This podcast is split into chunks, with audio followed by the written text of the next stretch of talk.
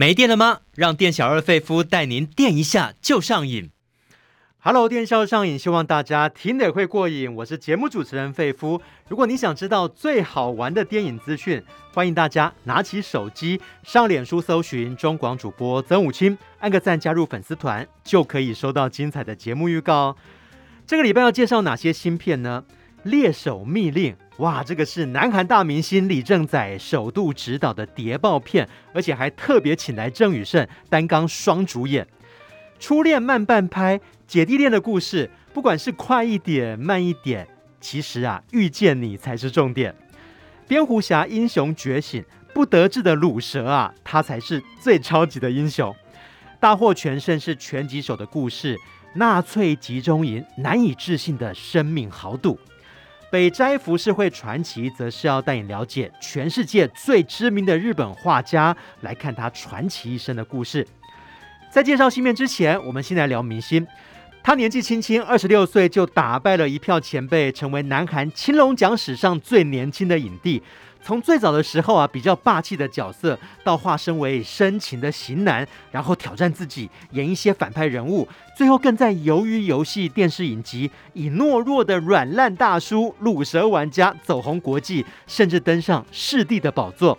究竟他是怎么进入演艺圈的？他是谁呢？赶快进来，费夫电力公司。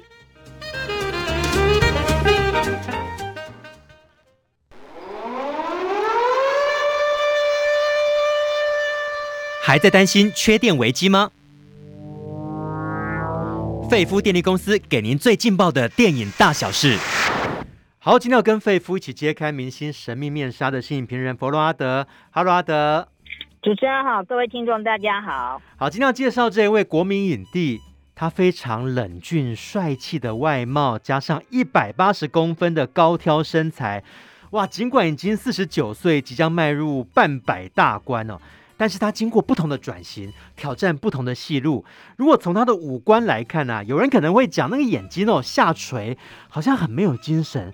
但是这种眼型，我觉得蛮有魅力的、因为非常的无辜，非常的无害，会惹人怜爱的感觉，有一种呆萌的样子哦。我们先来介绍一下李正宰的明星魅力吧。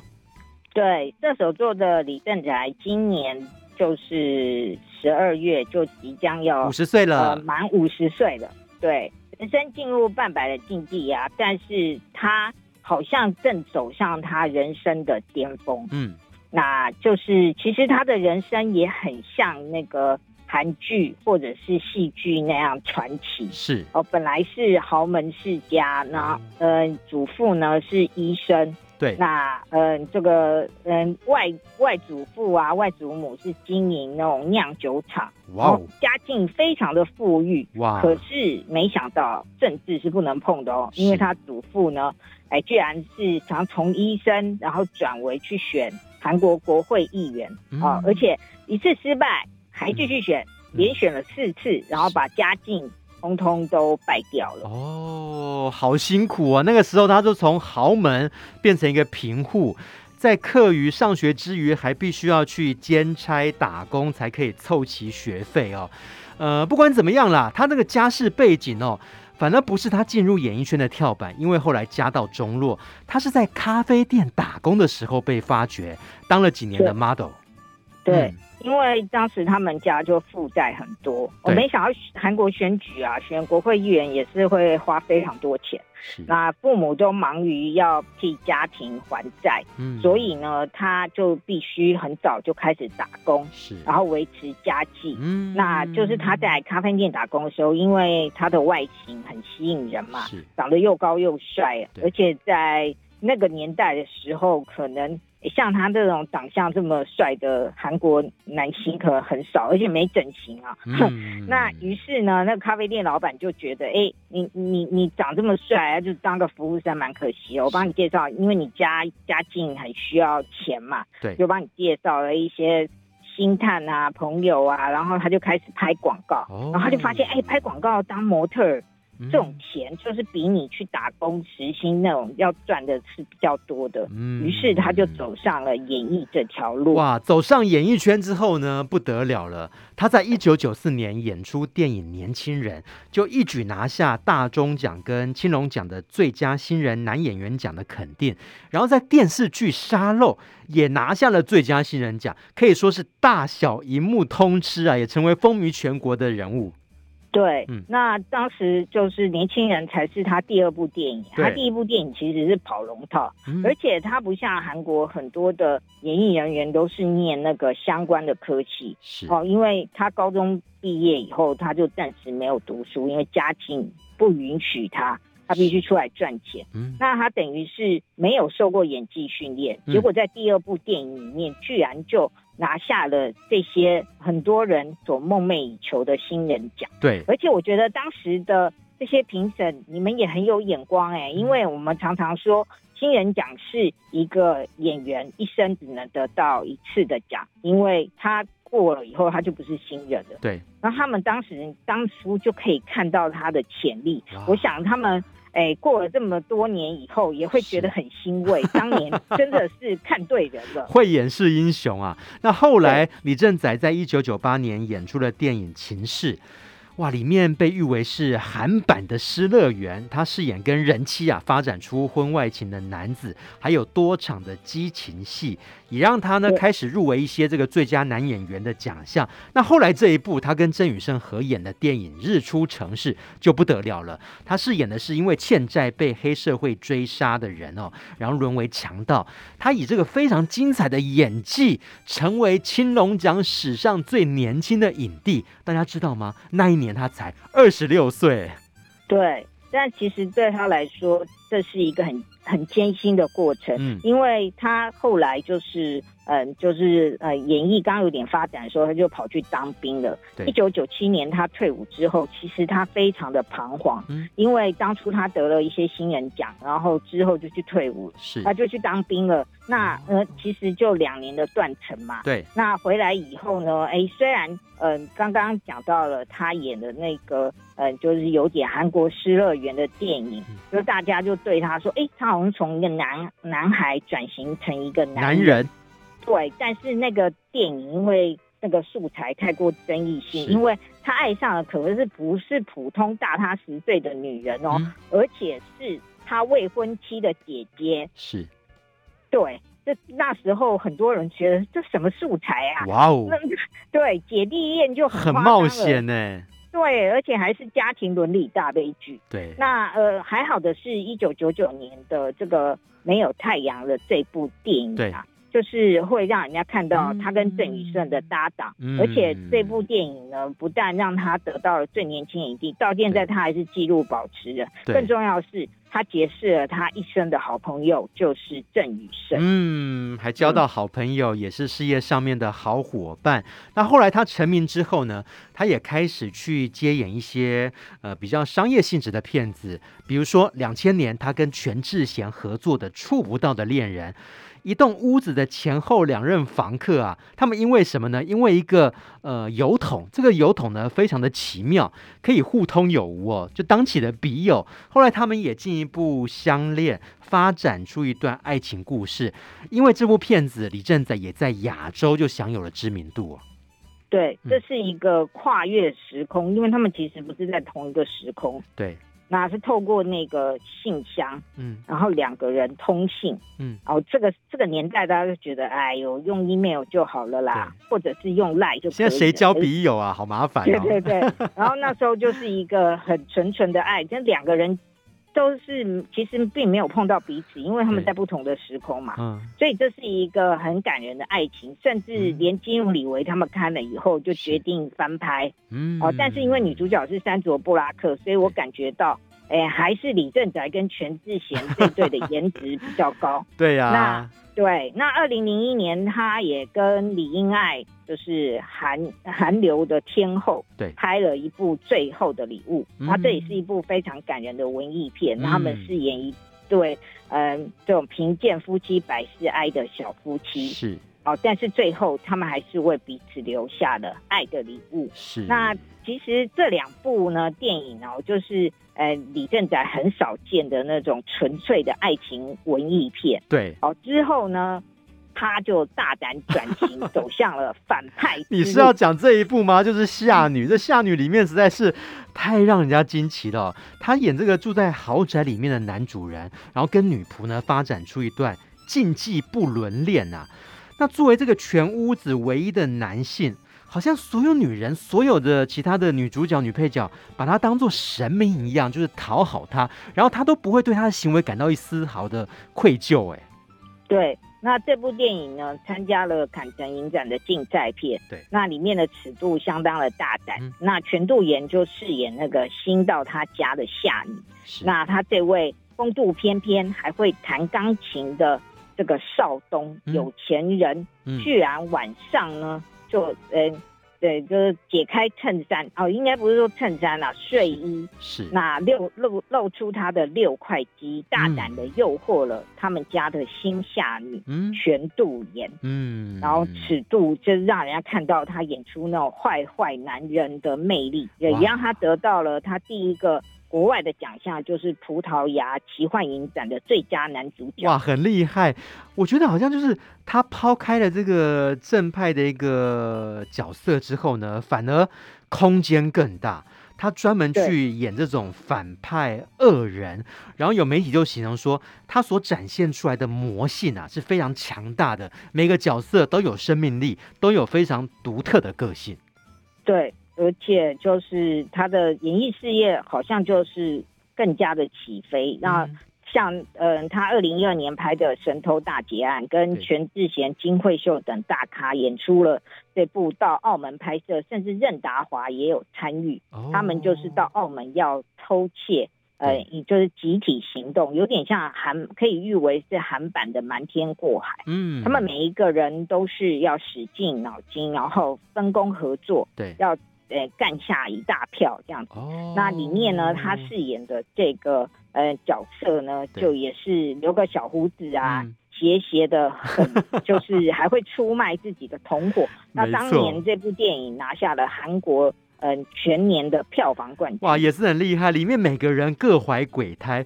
那他饰演这个队长的这个小胡子，呃，个性就是贪得无厌，然后非常的卑鄙啦，也让人家留下深刻的印象。那后来他在这个《观象大师灭亡风暴》里面，也饰演野心勃勃的这个想要争夺王位的这个主角哦。我觉得也让他拿下了这个男配角奖。嗯，对对对。那这个电影也可以算是他的代表作啦。虽然那部电影的主角呢是饰演观相师的宋康昊，是，但是呢，当呃，其实他好像在剧中大家一直在谈到他的面相，然后他野心勃勃，而且呃，他饰演的这个首阳大军在历史上是真有其人，对，那他就真的篡位，嗯，然后非常的狠毒这样子，嗯、然后他到。片子大概已经快演一个小时的时候，他本人终于出现在荧幕上，然后观众就看了他，还有人誉为说：“哦，原来如果讲枭雄曹操的话的韩国版，应该就是他这个样子。”真的哦，很厉害哦。那接下来他在。韩国版的《无间道》《暗黑新世界》也有精彩的演出。那他总是有办法，明明演的是配角，但总是成为全片的亮点。像《与神同行》不是在韩国、在亚洲、在台湾大卖吗？里面几个主角啊，不管是什么消防员金志宏啦，还有什么使者李德春啦、幽冥使者啦，但是他所饰演这个非常帅气的阎罗王啊。也是获得许多观众的喜爱，也把他的声势啊推向巅峰。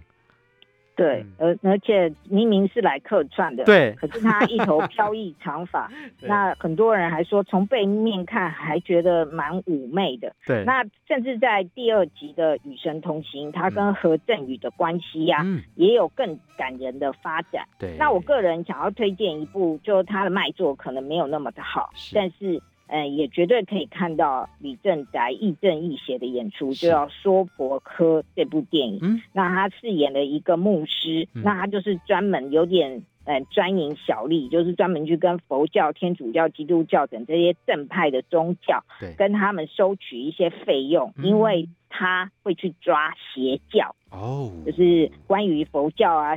基督教有很多那种自称自己是什么的分支的那些邪教，嗯、然后他会专门去调查，然后调查报告交给这些正派组织，然后这些正派组织就会给他钱。嗯，然后一看来他就是去抓邪教嘛，没想到抓着抓着，他赫然发现有一个邪教的后面居然是存有真正的神魔。还有人，嗯，然后这种人性、神性还有魔性究竟是怎么样发展？嗯，觉得这是这部电影啊，可以嗯推荐给观众的。没有错。好，讲完了他在这个韩国的代表作，嗯，我们接下来一定要介绍这一部电视影集，把他的声势啊从亚洲又推向全世界哦，就是《鱿鱼游戏》。这个《鱿鱼游戏》呢，里面参加的玩家可能都是有债务。都背负着庞大的债务，然后你必须要呃夺下这个巨额的奖金才可以活下来哦。而里面介绍一些韩国他们传统的一些小游戏的，啊，比方说像一二三木头人，还有打弹珠啊，还有碰糖游戏哦，碰糖的挑战。可是输掉的代价都是非常非常可怕的哦。那你怎么看哦？为什么他所饰演这个软烂大叔啊？可以受到全世界粉丝的喜爱，甚至登上世帝宝座，还拿下了金球奖。对，我觉得是好像他个人的第三次转型。嗯，主要是哎，本来是这种呃恋爱的爱情小生，然后之后变成反派。对，然后鱿鱼游戏他是彻底变成一个 loser。嗯，那，很多外国的观众因为没有看过他。的其他的在韩国的演出，是。我都以为他真的是一个非常邋遢的 loser，嗯。嗯、而事实上他在韩国可是帅大叔。那他这就是这种，嗯，就是他愿意去演一个这么呃邋遢的在社会上失败的人物，然后想要透过鱿鱼游戏反败为胜。嗯，然后他这样的演技呢，就是获得了美国演员工会奖的最佳男主角啊，还有。好莱坞影评人协会的年度最佳男主角，对，等等的奖项，都、嗯、是深获肯定。而且这些，呃，这这些竞赛，事实上，其他的入围的影集跟男主角都是。白人很强啊，对啊，对，都是美国人，嗯、没错，唯一的亚洲面孔，哇，也是非常不简单哦。亚洲演员可以获得大家的认同，在世界影坛获得认同，相当不简单哦。好，这个礼拜他推出的新片《猎手密令》是他呃个人担任导演，首度执导这个谍报片呢，还请来自己的好朋友郑宇胜呢来担纲双主演哦，来堪称是影帝的世纪大对决啦。如果你是李正宰的粉丝，也可以去支持一下哦。好，我们待会还要介绍其他各种类型的芯片哦，非常多元，不要错过了。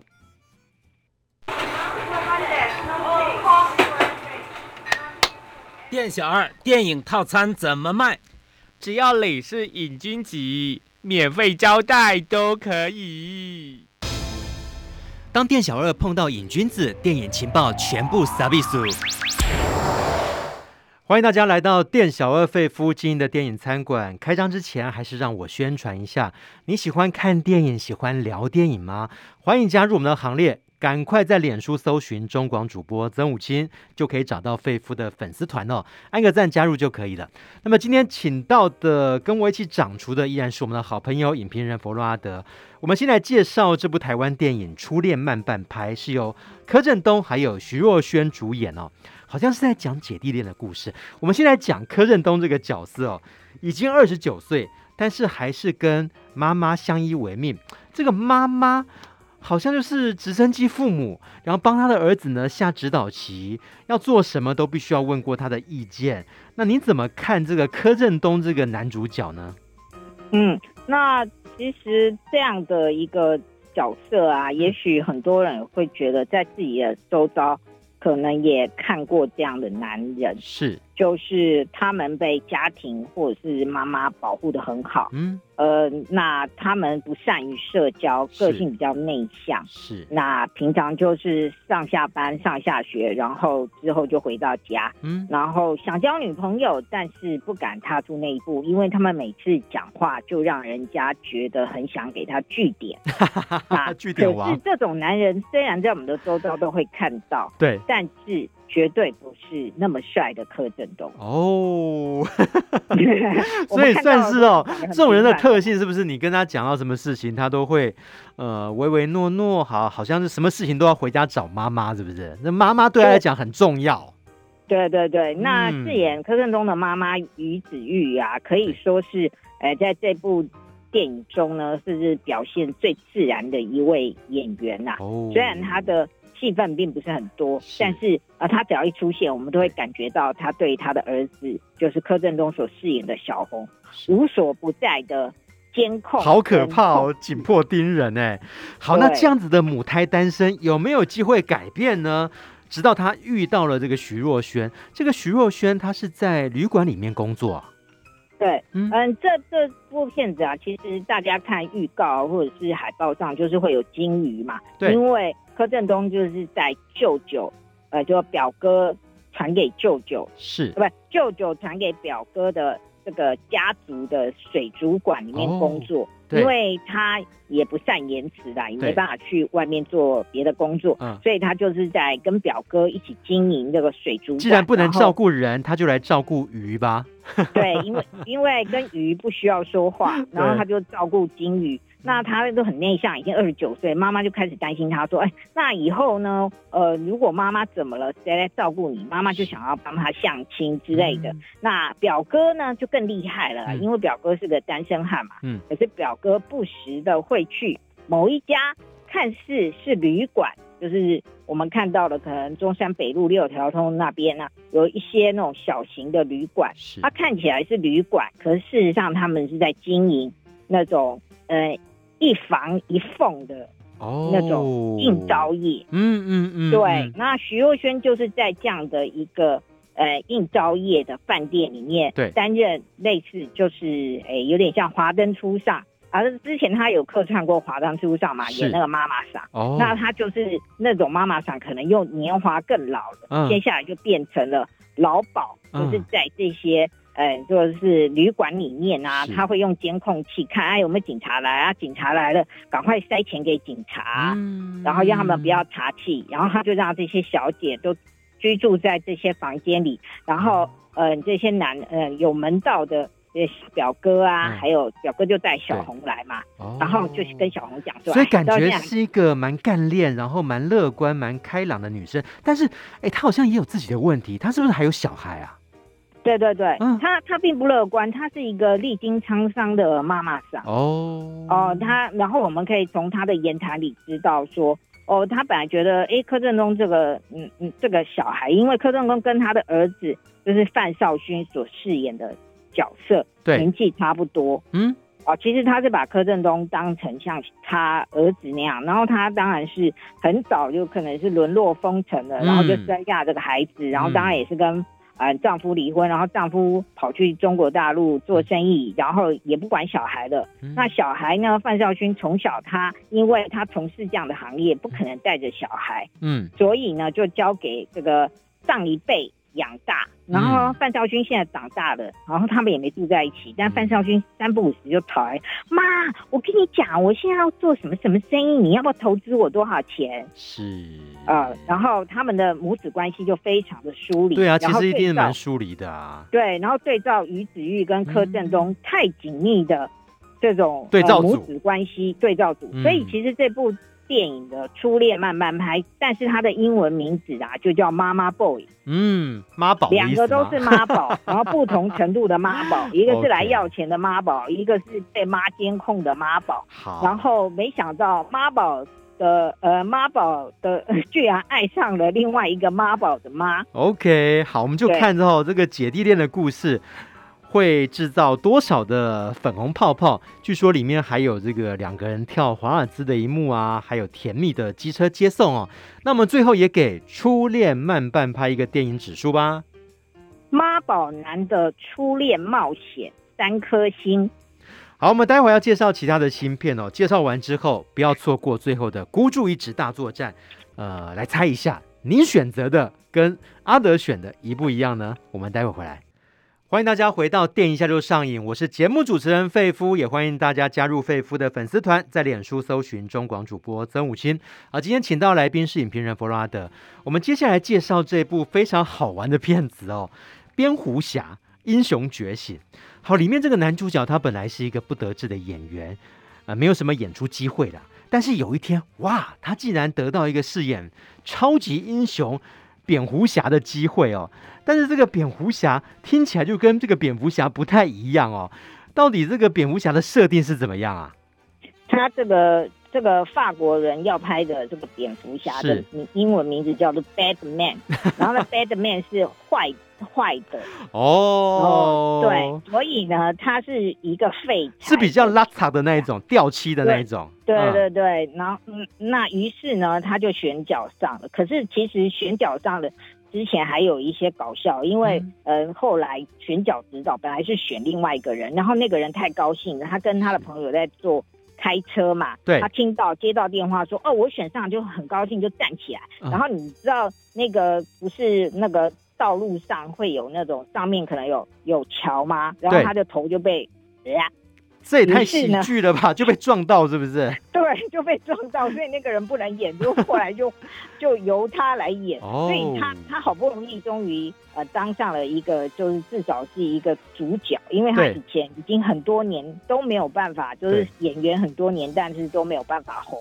嗯，那他爸爸是警察局的高官，都跟他说：“啊，儿子，你要现实点，不要再混了。”然后后来想说：“我这次一定终于当主角了，我一定要成功。”哇！没想到呢，就是会有很多呃，就是意料之外的情形。他因故发生了车祸，然后因为车祸撞到头。是。那他那时候开的是蝙蝠侠的。道具车，对，结果他醒来以后，发现自己全身穿着蝙蝠侠的衣服，嗯，然后那个车子上又有一些道具嘛，比如道具报纸有没有？对，就说蝙蝠侠拯救世界，然后怎样怎样打击坏人，哦、然后想说这个不就是我吗？哇，因为他失忆了，糟糕了，他以为他自己就是蝙蝠侠，对对对，然后他开始。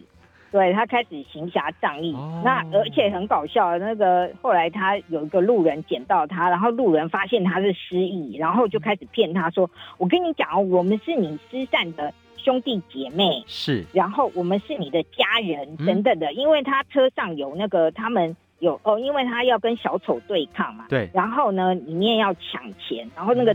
嗯有那个道具钞有没有？嗯，然后这些的救了他的路人，以为那是真的钱，所以就跟他讲：“你你失忆了，没关系，我们是你的一家人。”阴错阳差。对对对，然后这部电影很好笑，它里面演小丑的是一个昔日法国的大明星，是，然后他本来呃就很有钱，就不想演的，嗯、可是后来他因为逃税被法国政府。逃税就有点在讽刺尼可拉斯凯奇啦，哦、所以只好再出来拍戏。哦、然后呢，他就非常的大牌，而且他都不背台词的哦。嗯，那个蝙蝠侠必须把台词贴在脸上，就他跟你对戏的时候，他就看你 你贴你的脸上的台词，这好像是在讽刺布鲁斯威利，好像大字报嘛，对不对？大字报的概念，对对对，但是写在演员的脸上，这也太好玩了。哎，阿德，你刚刚提到好多个角色哦，尤其他的预告。嗯他预告让我印象深刻，这个男主角就吊挂在树上，嗯、就模仿这个蜘蛛人跟女主角接吻，但是他的裤子好像不小心被那个树枝给勾破啊，整个人掉下来，对。对对，所以真的是很拉遢哦。因为这部电影啊是法国的演员，就是喜剧演员，很帅的喜剧演员，因为他前面的《城市猎人》的那个翻拍日本漫画，在台湾。哦还有法国都创下很好的票房，是。然后费利普拉绍先生他这一次呢也是自编自导自演，嗯，那他就是把大家所熟悉的这些 DC 漫呃哈正义联盟啊，还有漫威那些英雄的故事，嗯、然后他拿来这边加以戏谑嘲笑，嗯、哦，例如蜘蜘蛛人他演那个就是接吻那个很非常有名嘛，对，陶比麦奎尔，对。然后到。倒掉的这种接吻，然后他就给他模仿，但是他就会发现裤子掉了这种 搞笑。而且这部电影甚至还会出现 X 战警、模型女，还有有点发胖的金刚狼，这么多啊！而且还穿着吊嘎，对，对不对？对，金刚狼，对，嗯，对，就是非常的搞笑。然后他在呃失忆的过程中，然后在路途上遇到了很多人，有想要骗道具钞票的人，然后还有一个。失恋的女子，然后还有呃，还还有他原来的他的妹妹，还有他的死党们，然后要来拯救他，嗯、要来告诉他说，其实你你搞错了，你不是蝙蝠侠，嗯、但他一直相信他自己是蝙蝠侠，甚至连他爸爸后来就发现，啊，我的儿子居然上报了，就是大家都在报恩有抢劫银行，他居然跑去，结果还跟。这个劫匪打了起来，所以整部片子啊都非常搞笑，而且大家最后还会看到大家很怀念的呃绿巨人浩克啊、嗯、等等的角色，呃也出现在这部电影中。更惊讶的，本片还有一个只有背影，当当然那绝对不是本尊演的，但声音很像，呃一个就是因为他们在。戏棚里面拍嘛，那那个戏棚里面可能这个 A 棚是拍一部电影，B 棚是拍另外一部电影。对，B 棚拍的是《不可能的任务》第七集。嗯、你是说主角不小心走错棚啊？而不是走错棚，他们在这一个棚里面就是厮杀了起来，结果。有一些枪炮弹药不小心掉到隔壁棚，结果隔壁棚在拍阿汤哥的电影，结果就出事了。这也太妙了！所以他把所有大家所熟悉的这个好莱坞现在最卖座的漫威跟正义联盟的这些所有的超级英雄啊，还有阿汤哥，他都拿来了揶揄、讽刺、嘲讽，真是哭手一下哦。那我想里面哦，可以看到各式各样的角色。刚刚阿德已经点名了，金刚狼、雷神索尔、绿巨人浩克。所以大家在看的同时，也可以稍微去数一下，你到底看到多少类似呃 DC 或者漫威英雄了。那我们最后也给蝙蝠侠英雄觉醒一个电影指数吧。失忆的蝙蝠侠演员假戏真做四颗星。哎，最后傻人有傻福，他的结局应该是好的吧？对啊，当然这是个喜剧，而且他会告诉你说，呃，制片人说，哎，吸尘器要来我们这边置入性行销，那导演要如何把吸尘器安排到蝙蝠侠的剧情中呢？这段真是太好笑了。卖个关子，让大家自己进戏院去观赏。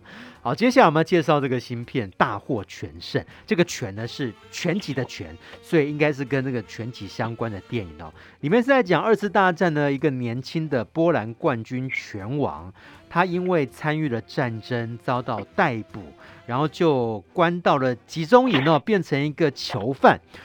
那好像他在里面身份曝光，竟然去参加这个拳击赛。这个拳击赛的规则是什么？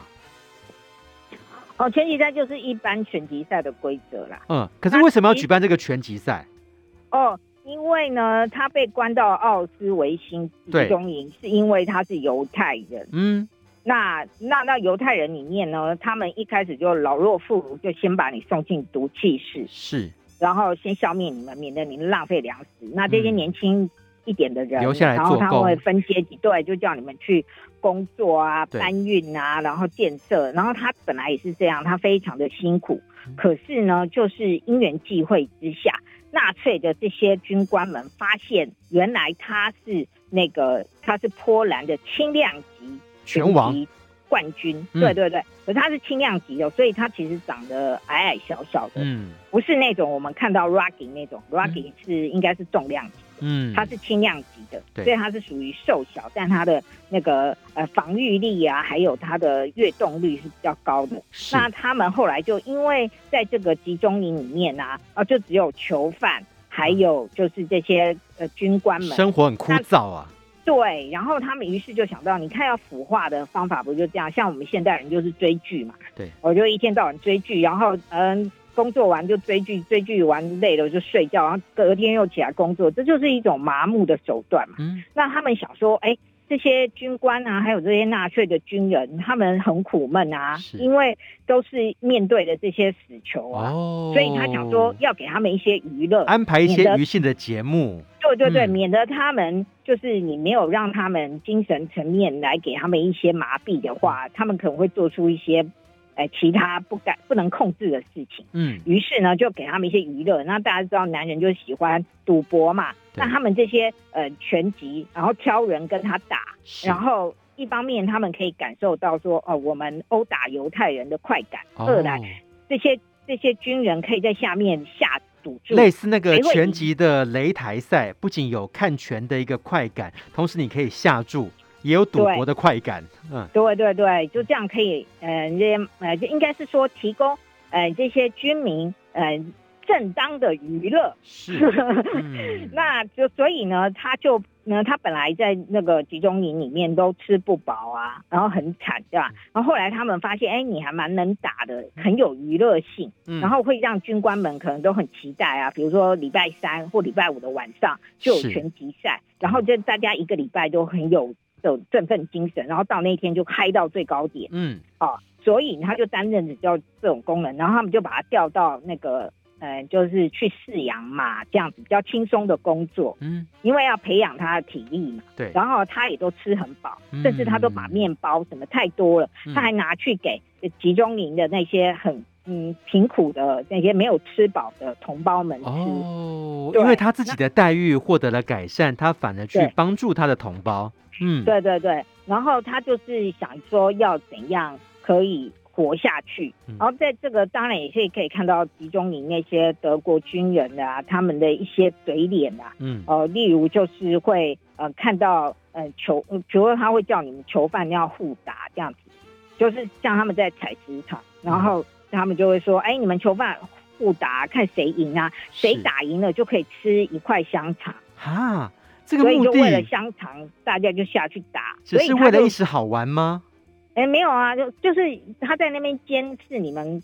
采石场工作嘛，嗯、很多人根本没吃饱啊，嗯、他们能弄弄就跌倒了或者怎么，真的很不人道哎。欸、对对对，然后那个军人就无聊，就说：“哎，那你们看谁呀、啊？互打，谁赢了就给他一块香肠啊。嗯”所以男主角就是这时候就跑出来，因为他也饿到发慌。嗯、还好后来哎，他们就发现原来他很能打，就就开始。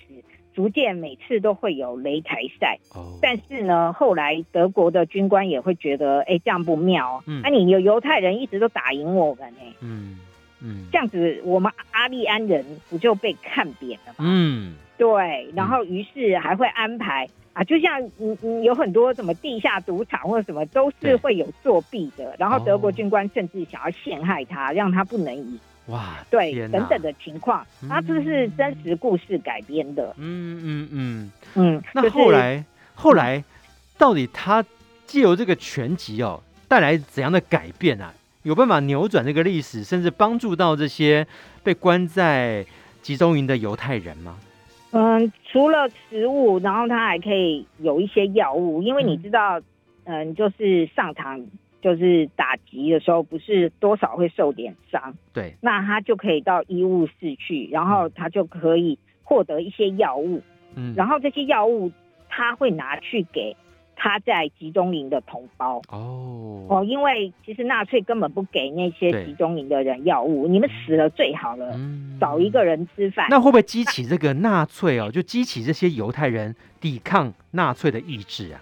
当然没办法抵抗啊。可是我觉得他在这边啊，像他有教一个少年，一个犹太少年，他全家人都死了，然后他被拖到集中营，因为他是少年，还可以工作吧？对。所以犹太人就嗯，纳粹就让他活下来，让他工作，然后他就教这个少年打拳击，然后他就告诉他说：嗯，我们在拳击场上或人生的战场上，第一，你要先找出你对手的弱点。嗯，对，就一开始你让他打没关系。对。可是当对手一直攻击你或什么的时候，你就会看到他的弱点在哪里，嗯、然后你你就先承受，然后之后第二步就是你要想办法站到这个擂台的中央，嗯，就是第一你先先观察情势，然后知道对方的弱点；第二你要站到擂台的中央，嗯、你要之后你要逐渐掌握主导权；第三你要保存实力，嗯、然后在最困难的时候找到。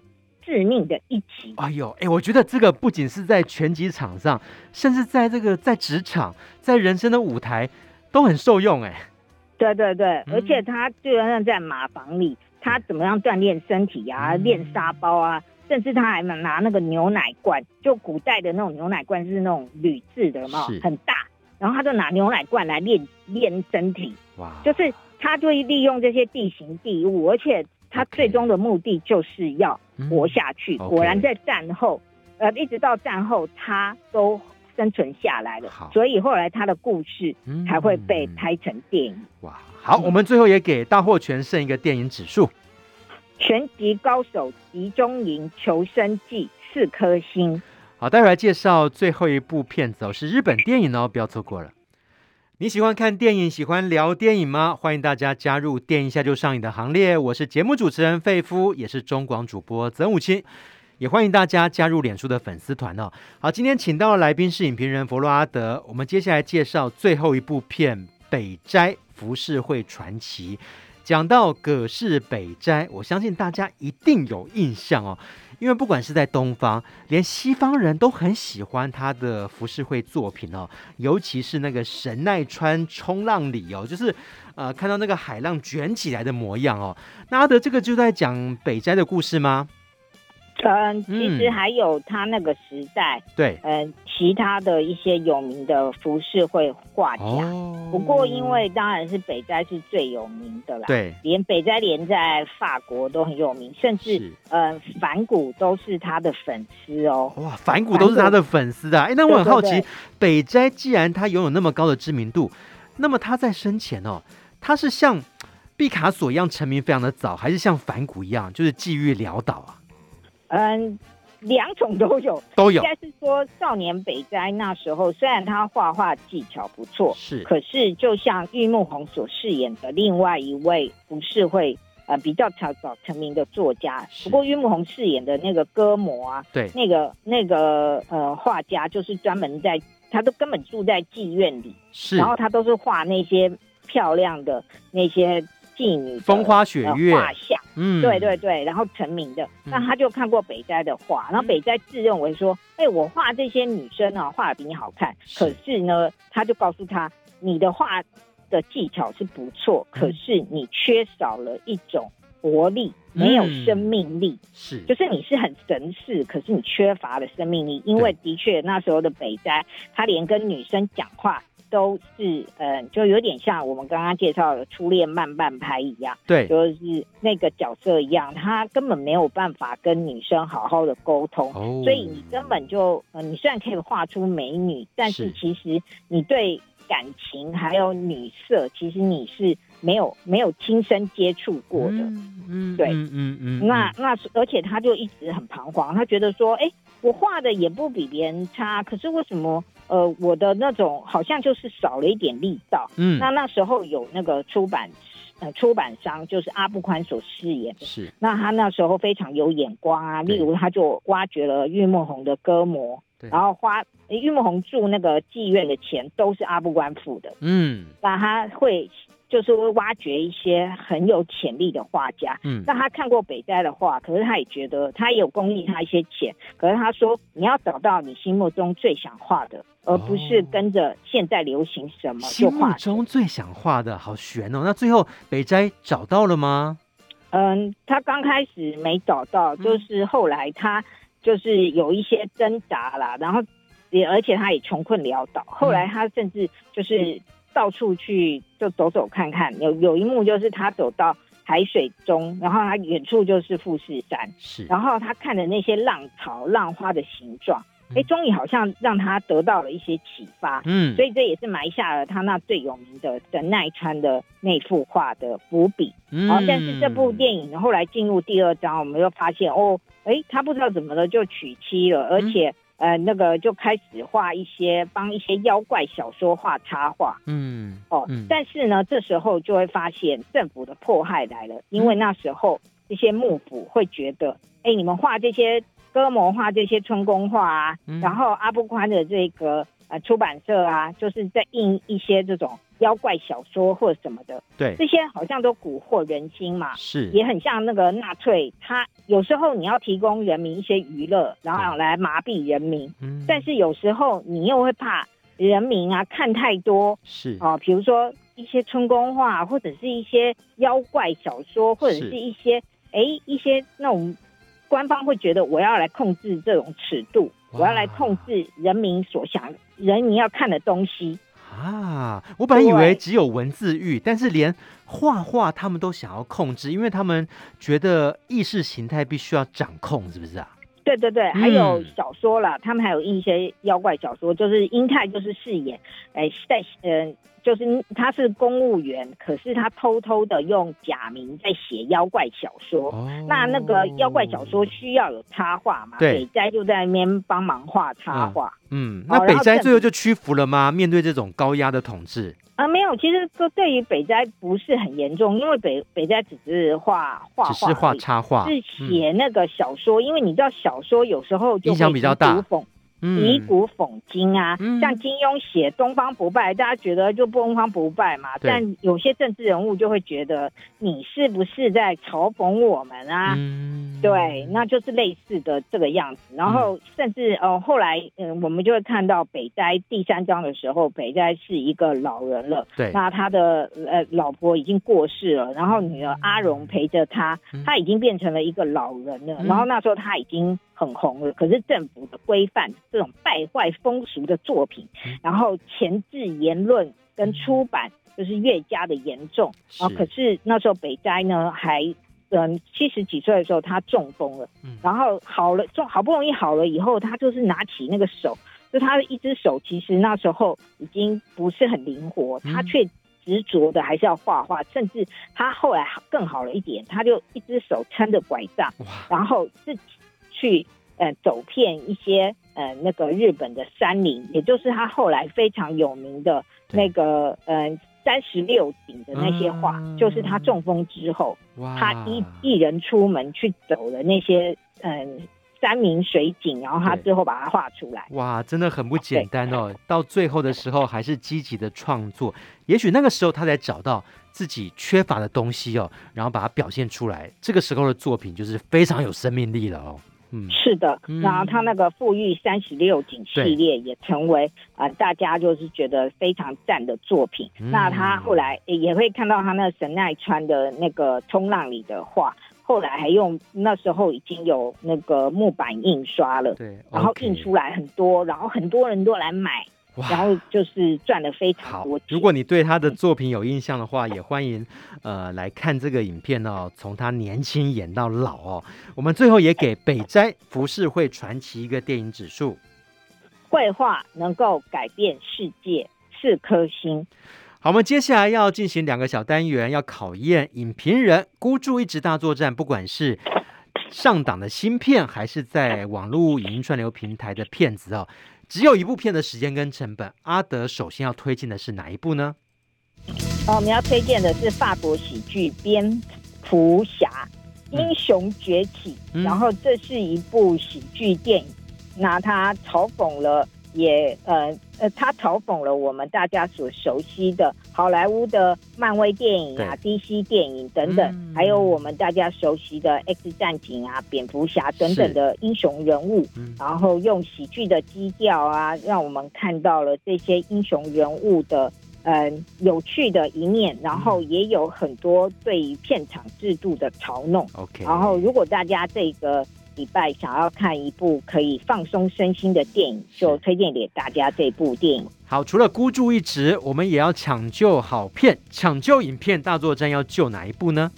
我们要推荐的是《八条橘子》。嗯，这部在一九七一年推出就成为了禁片的电影，却成为现在的经典。嗯，那它处理了争议性的题材，人性的恶是否能够？透过教育或是科学的方式来做矫正呢？嗯、库伯利克导演留下了让观众们审知和辩证的空间。OK，我们把这部电影推荐给大家。因为时间的关系，只能够跟影评人弗洛阿德聊到这边喽。非常感谢阿德，谢谢，谢谢。